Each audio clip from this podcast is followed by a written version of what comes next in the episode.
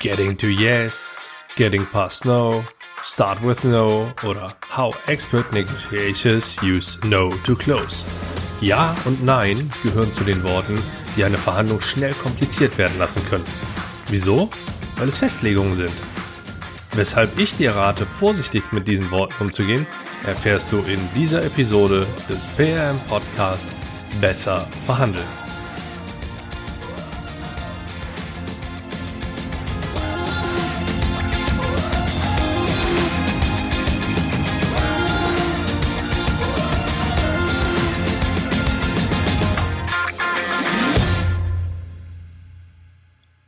Hi und herzlich willkommen.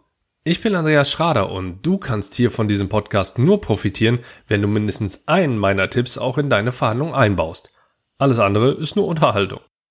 Und wenn du wissen magst, was passieren kann, wenn du mindestens einen meiner Tipps in deine Verhandlung einbaust, dann schau mal, was meine Kunden auf Proven Expert, meine Hörer bei iTunes sowie Kunden und ehemalige Kollegen auf LinkedIn für Feedback geben. Kurzer Rückblick. In einer der vorherigen Episoden habe ich es gewagt, die heilige Butner. ja, richtig, heilige Butner. Denn es gibt Artikel von Menschen, die ich übrigens sehr schätze, in denen wird die Butner als Schutzgöttin der Verhandlung bezeichnet. Das siehst du dann gleich in den Show Notes. Jedenfalls habe ich es gewagt, diese zu kritisieren. Öffentlich und bei LinkedIn. Ist ja auch öffentlich. Und bei LinkedIn habe ich meine Interpretation sogar noch mit einem kleinen provokanten Zusatz versehen, was für einen sehr interessanten Austausch gesorgt hat. Sollte von den Beteiligten hier jemand zuhören, dann möchte ich mich hier an dieser Stelle nochmal recht herzlich bei dir bedanken. Denn auch wenn die Sichtweisen an der einen oder anderen Stelle eventuell auseinandergehen mögen, so war der Umgang größtenteils sehr respektvoll. Das ist selbst bei LinkedIn nicht immer der Fall. Und das weiß ich sehr zu schätzen. Und ich bin mir auch ziemlich sicher, wir werden mit einer sehr hohen Wahrscheinlichkeit noch häufiger was zu schreiben haben. Gut, Außer dass du nun weißt, dass ich gerne mit provokanten Thesen hochgebildete Menschen dazu bewege zu diskutieren, liefern dir diese Zeilen bisher noch keinen Mehrwert. Das werde ich nun ändern. Eine der Aussagen in dieser, nennen wir es mal Diskussion, war, Butner ist die Kraft, Nein zu sagen. Ich setze Kraft an dieser Stelle mal mit Macht gleich, also die Macht, Nein zu sagen. Daraus leite ich ab, dass sich die Seite, die Nein sagen kann, als die Mächtige ansieht. Jetzt gehe ich in dieser Stelle mal davon aus, dass du wahrscheinlich nicht zu der Handvoll Menschen gehörst, die wie ich fast vier Jahre lang intensiv mit einem der angesehensten Experten in Sachen Verhandlungstechnik zusammengearbeitet hast, weshalb ich jetzt mal kurz meine Vergangenheit entführe. Und keine Panik, diese Entführung wird keine Geiselnahme-Story. Fast jeder, der in der Zeit, als ich dort gearbeitet habe, das, ich nenne es mal Bestseller-Seminar durchlaufen hat, wird danach garantiert in der Lage sein, die Worte Ja und Nein in seinen Verhandlungen zu vermeiden. Dafür reichen maximal sechs Tage Präsenzseminar oder alternativ die disziplinierte Umsetzung eben genau dieses Tipps, wenn du wie ich nun über Jahre hinweg diese Seminare mitmachst, die Bücher fast auswendig kennst, weil dich Teilnehmer prüfen und dich auch zwischen den Seminaren mit den Inhalten auseinandersetzt, beziehungsweise die mit in dein Daily Business einbaust, dann ist es ja selbst erklärend, dass es irgendwann mal in Fleisch und Blut übergeht. Naja, ist ja auch irgendwie Sinn und Zweck von Weiterbildung. So ist zumindest meine Interpretation. Es ist also tief in mir drin, dass Ja und Nein in Verhandlungen besser vermieden werden sollten. Zumindest dann, wenn es gerade heiß hergeht. Fast schon klassische Alternativen wie schwierig, aha und interessant sind fester Bestandteil meines Vokabulars. Was übrigens mit einer sehr hohen Wahrscheinlichkeit, also ich schätze mal so 98 Prozent der Seminarteilnehmer auch von sich behaupten können. Wie dem auch sei. Der Sinn dahinter ist für mich ebenso klar wie hilfreich. Durch ein Ja oder Nein legst du dich fest und das sollte gut überlegt sein, denn es kann dir später um die Ohren fliegen. Zwar genau in dem Moment, in dem das Ja oder das Nein widerlegt wird. Zum Beispiel, ist am Preis noch was zu machen? Nein. Gibt es in dem Fall später einen niedrigeren Preis oder verändert sich der Preis später, war das faktisch eine Lüge. Und derjenige, der es ausgesprochen hat, verliert an Glaubwürdigkeit und an Vertrauen. Das bedeutet nicht, dass du dich in Verhandlungen nicht festlegen solltest. Es bedeutet, dass du es a. nicht zu früh tun solltest und es b. gut überlegen und taktisch nutzen solltest.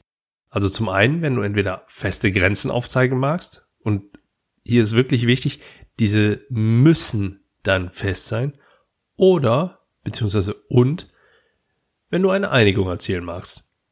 Auch wenn das logisch klingt, weise ich lieber nochmal darauf hin, denn ich habe leider auch schon Situationen miterlebt, wo es so klar war, dass ich jetzt geeinigt werden kann, die andere Person es aber einfach nicht übers Herz gebracht hat, weil er irgendwo in seinem Kopf hatte, nein, ich darf kein Ja sagen.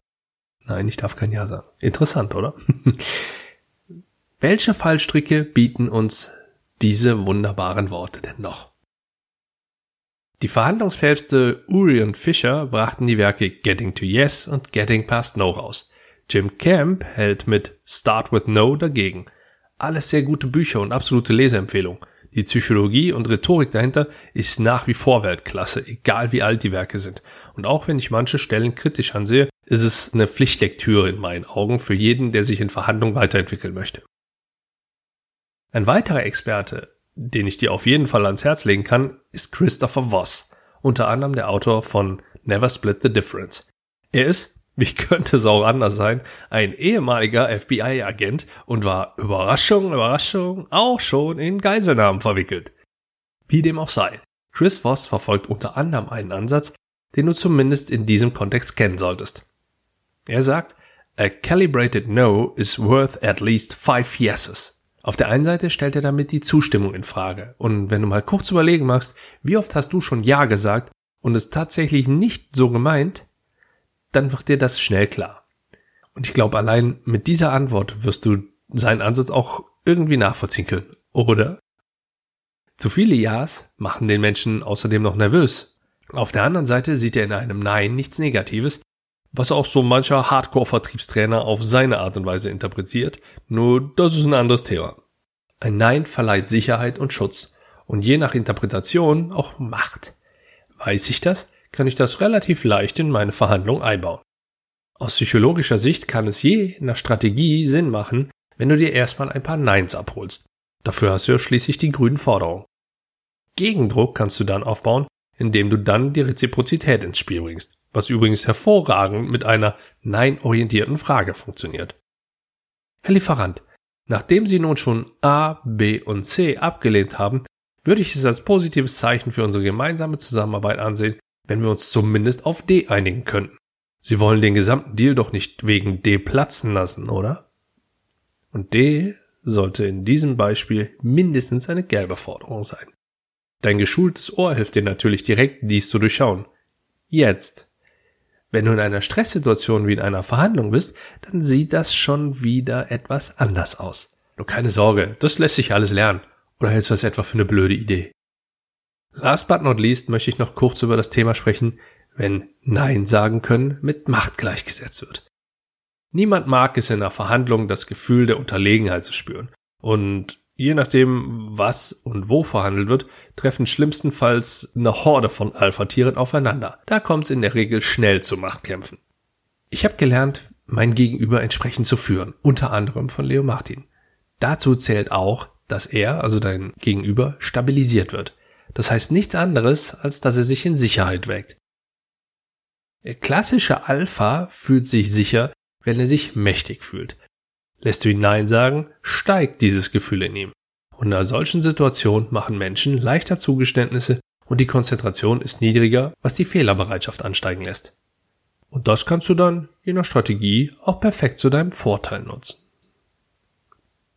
Da du ja wie immer fleißig mitgeschrieben hast, muss ich diesmal nichts zusammenfassen, oder? Nein, alles gut. Was das betrifft, werde ich erstmal nicht von meiner Linie abweichen. Du weißt jetzt Folgendes. Ja und Nein sind Festlegungen, die mit Vorsicht zu genießen sind. Durch eine zu frühe Festlegung kannst du deine Reputation beschädigen.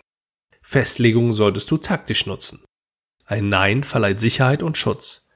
Nein kann positiv sein, also hol es dir ab und nutze den Grundsatz der Reziprozität. Nutze nein-orientierte Fragen, zum Beispiel, wenn du Druck ausüben möchtest. Und last but not least, stabilisiere dein Gegenüber und verschaffe ihm ein Gefühl der Sicherheit. Zum Beispiel, indem du ihn Nein sagen lässt. Und wenn du in Zukunft sicherer und souveräner in deinen Verhandlungen auftreten magst, dann bau mindestens einen meiner Tipps in deine nächste Verhandlung ein und du wirst mit Sicherheit besser verhandeln. Zum Abschluss noch ein kleiner Hinweis in eigener Sache. Meine Videokurse sind in der finalen Phase, also halte deine Augen auf. Es tut sich was. Bevor mein Podcast nächste Woche zwei Jahre alt wird, weise ich wieder mal dezent auf Folgendes hin. Sharing is caring. Also empfehle meinen Podcast weiter und bewerte ihn mit 5 Sternen bei iTunes. Den Link dazu findest du ebenso in den Shownotes wie den Link zu meinem Audiobook, dem Negotiation Matchplan. Ich bin Andreas Schrader und ich sage, bleib gesund und wünsche dir viel Erfolg bei deinen Verhandlungen.